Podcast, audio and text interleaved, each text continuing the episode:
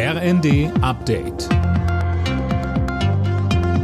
Stündlich neu. Auf den Punkt informiert. Ich bin Mia Hin. Guten Tag.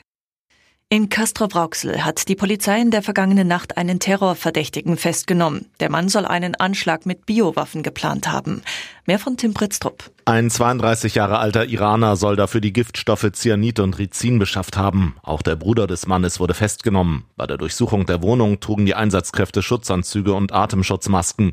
Noch ist unklar, wie konkret die Planungen waren und ob es beispielsweise schon ein Ziel für den Anschlag gab. Laut Bild-Zeitung hat der US-Geheimdienst FBI die deutschen Sicherheitsbehörden über die Anschlagsgefahr informiert. Bundesnetzagenturchef Müller rechnet in diesem Winter nicht mehr mit einer Gasmangellage.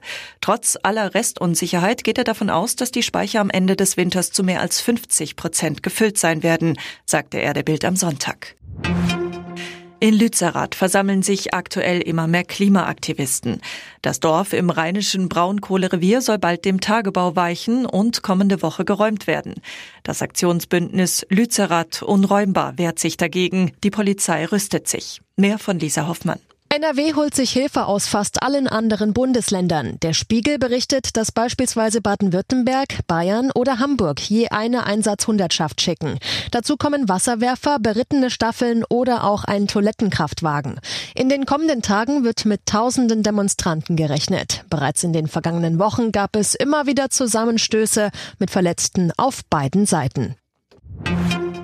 Ein Umstieg auf ein E-Auto wirkt in diesen Tagen wenig attraktiv. Die Preise an manchen Ladesäulen haben zum Teil das Niveau von klassischem Benzin erreicht. Der Bund müsse jetzt mit konkreten Maßnahmen wie neuen Förderungen entgegensteuern, fordert der ADAC. Alle Nachrichten auf rnd.de